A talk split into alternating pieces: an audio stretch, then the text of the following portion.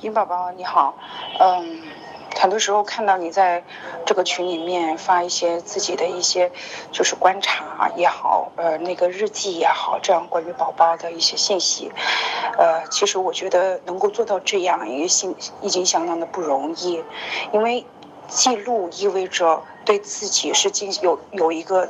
自我观察，还有对孩子也有一个观察的这样的一个过程。那如果是用文字的方式来表达，这样子能够更加帮助到自己去，嗯，能就是看到我们说自我觉察的那个部分。那我觉得这个部分，呃，做到已经相当的不错。然后阅读本身是一件很很有。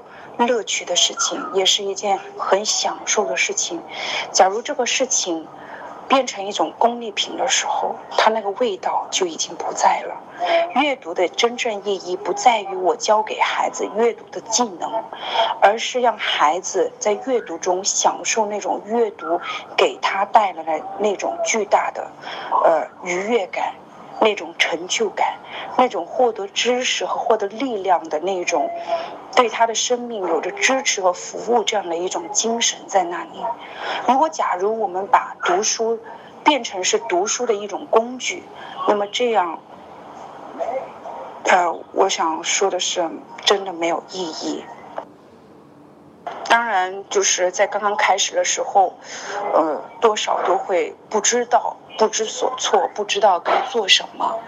但如果假如你今天没有把你的功利心放下，那么阅读就一定不会成为孩子生命当中一件重要的事情。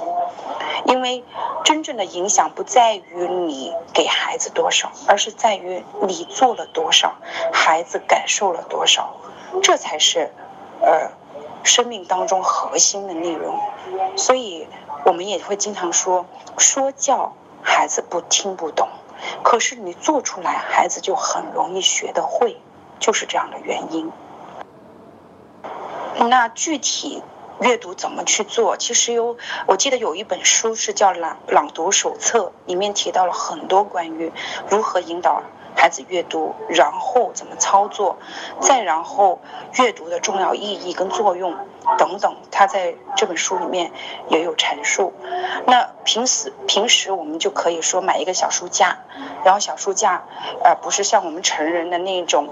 嗯，一本一本书插在里面的是，就整本书的页面都能看到的。呃，发现孩子他的兴趣，然后根据他的兴兴趣点挑书，或者直接带他去图书馆，让他自己去挑，挑了喜欢就买，买回来放在书本呃书架上。他什么时候读不重要，关键是他只要拿起书本就 OK 了。然后再有一个是，这是孩子能够做的部分，就是家长为孩子能做的部分。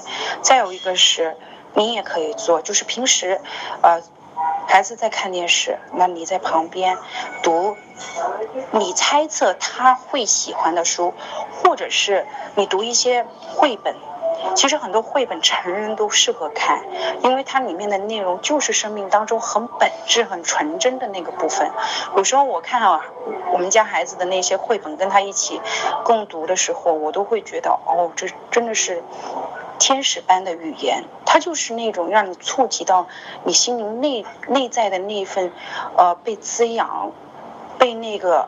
呃，接纳，然后对生命是那么的尊尊敬，然后又是能够影响到别人。很多时候，我看着我自己都会泪花会出来。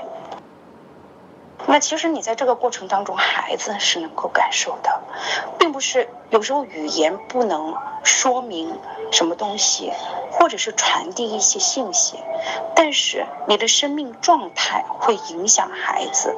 这种生命状态就是说，你拿起书本，你很享受的去阅读，你看的，呃，有时候会欢笑，有时候会落泪，孩子会很奇怪，这个，这个妈妈或者这个爸爸。究竟怎么了？他他究竟做了什么事情会这样呢？孩子会好奇，这一份好奇就是对他阅读最大的嘉许，最大的支持。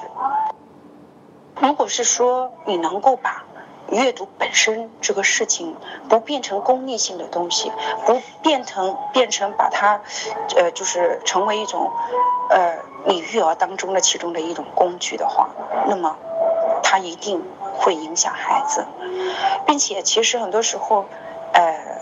我看你是幺三年的孩子，对不对？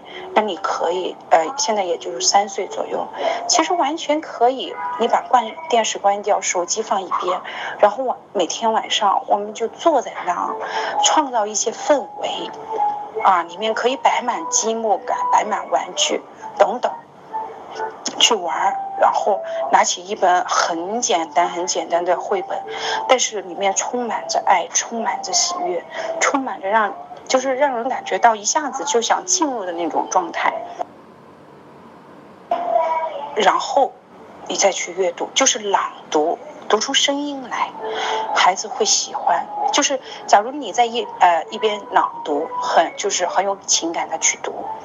然后孩子在一边玩，其实无形中他就是这样子去接收。有时候我们接收信息，并不是在看用眼睛看就能接收，我们用耳朵同样可以接收。我们生命当中有很多的器官是可以让我们去，呃，就是接收信息的，不不是光是一个途径。